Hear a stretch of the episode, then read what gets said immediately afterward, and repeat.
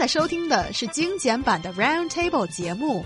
关注我们的微信公众账号 EZFM Round Table，点击页面右下角弹幕 view，可以收听往期节目或者参与直播互动。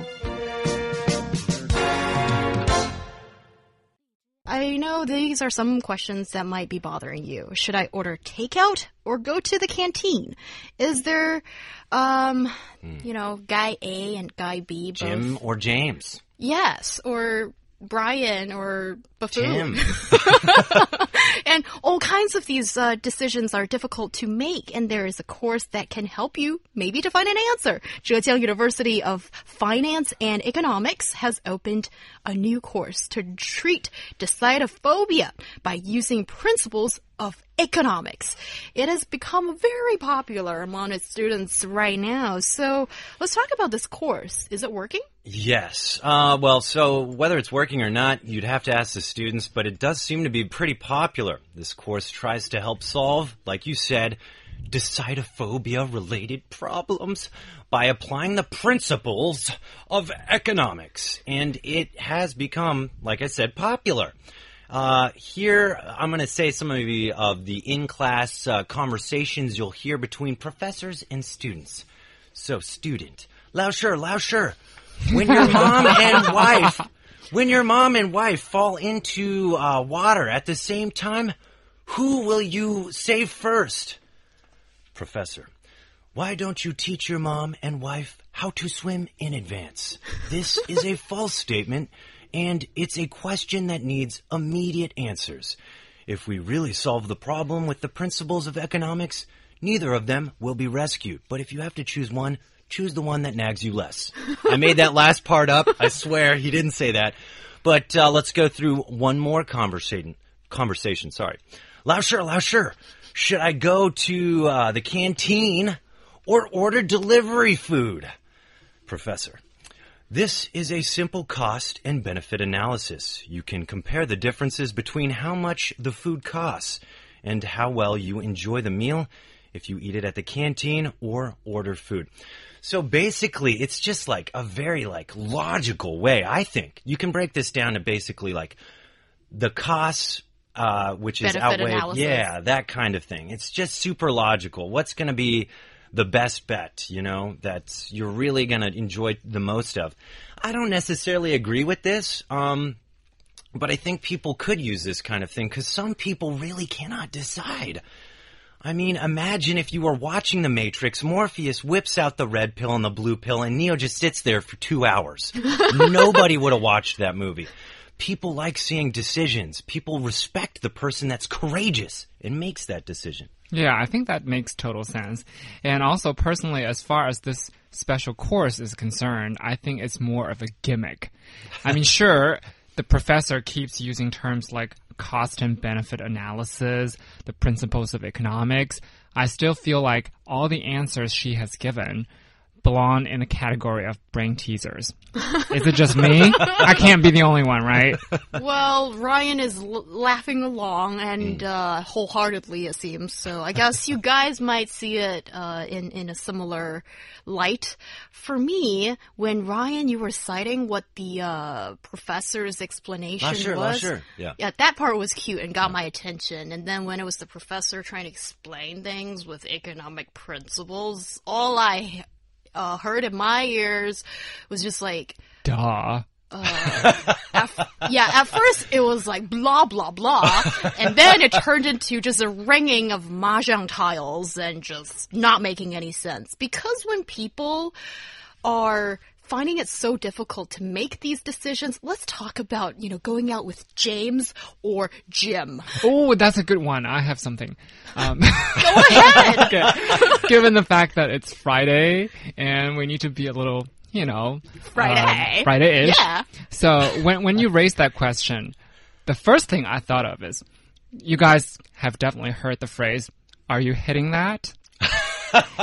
and also because Yes. Jim sounds the same as gym, G Y M, Yes. and there's the term hitting the gym. Yes. So my mind immediately went somewhere racy and said, "Oh, you should definitely pick gym because you could hit that." Oh, saucy. Oh, yeah. yeah. Yeah, and I was just thinking, if it's that easy in life, if you can just list the advantages and disadvantages, or if everything can just be sorted out by math or economics, then it would be so easy. But the problem is, often maybe you see that um, if we say, back to relationship again, that James, you know, comes from a great background and looks great and um, earns a lot of money and is a great guy. But why am I still attracted to Jim? And often people still go out with Jim because he's the man that maybe minus all the great benefits, but is the man you love or something like that.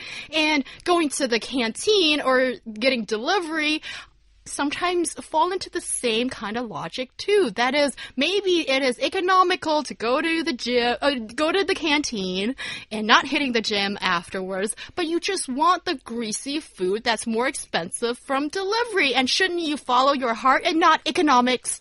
Listen, you heartbreaker. Okay, you you obviously want to go to the canteen with Jim and not James. Poor James. Um, James, I'm sorry. Uh, but decidophobia, I think we all have to an extent because actually, I don't agree with this uh, professor's response. You should have taught your wife and uh, mom how to swim in advance. That's uh, that's silly. That's not part of the condition. He said, "You're here. You're now. Your wife is drowning. Your mom is drowning. Who do you save?" That's actually an incredibly hard question, but maybe for some that don't get along with their wife, you know, like in the previous topic, Oh my they would go straight for the mom. I don't know, but for me, Kick I feel man. like if I was married, I would love my wife, but my mom is my mom. She's been with me since day one. Mom, love you. Um, so looking at that, God, I couldn't, I couldn't decide. You don't should jump into the water No, and just no, think. oh, but you know how to swim. Oh. I do know how to swim, but given that circumstances where you have to save one or the other, you know, I, there is no easy decision here, and there, I don't think there's any right decision. You just got to make the decision, right? And I think that's how you break uh, this kind of phobia. Is you got to realize there's going to be some decisions in life where the right one isn't the the easily seen, or even if there is a right one, sometimes you just have to make a decision, folks. Be strong.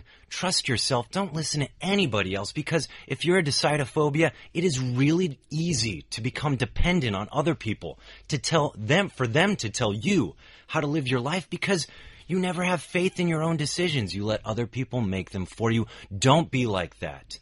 Make these decisions, learn from these decisions, and you'll make better decisions in the future. Yeah, I feel like that's the key because when people keep saying, oh, I have decidophobia, it's just another way of saying, I don't want to follow my heart because I already know what I want. Because that saying, the heart wants what it wants, is there for a reason. You mm-hmm. just don't want to face the consequences. So that you want somebody else to make the choice and make the decision for you, and then you can follow that choice and decision. And if it turns out bad, and then you can say, oh, I didn't make that decision. Yeah, I think we're touching on one of the fundamentals or in feelings of a human being. It's what makes us human. It's not cold and hard economics. It's what your heart wants. And often the brain tells you your heart is wanting the wrong thing and you fight against it. And maybe you become a person with decidophobia that you don't want to make that decision or you're afraid of making that decision and you're it's sort of like a battle in uh, giving in to either your heart or your mind. And I know that's really hard. What are some of the other things that you can uh, make this uh, situation a little bit better? Well, let go of perfection. You know, life's not perfect. Nothing's perfect. So stop making uh, decisions as if like it's going to be the make or break for perfect. Perfect doesn't exist. Get information, guys. I agree. Sometimes there's a time and a place for a hasty decision. Uh, when your girlfriend says, "Which dress looks better?" You better decide quick, dude. Um, but in other situations, you should take your time, get some information, and really think about it. Okay? Sometimes a, a decision should be made with some real consideration. Uh, trial and error, guys. You should learn from previous decisions, realize whether you're making a mistake or not. Uh, try intuition, guys. There's a reason why people say trust your gut, um, and that is because your gut is often associated with intuition, and your intuition can sometimes take you to some really cool places. Uh, and let it go. Let it go. Let it go. Go. Let go of the worry, guys. You know what? Worrying doesn't do anything. It's not going to change anything. It's not going to make your situation better. So try to just let it go. Oh, he finally broke out his song. so the day was is coming. I complete. saw it. Yeah. And also, I just have one more point to add. Mm. I think sometimes the easiest solution is just try not to overthink. Because when you overthink, you tend to uh, give yourself unnecessary burden, and then you burden yourself with decidophobia.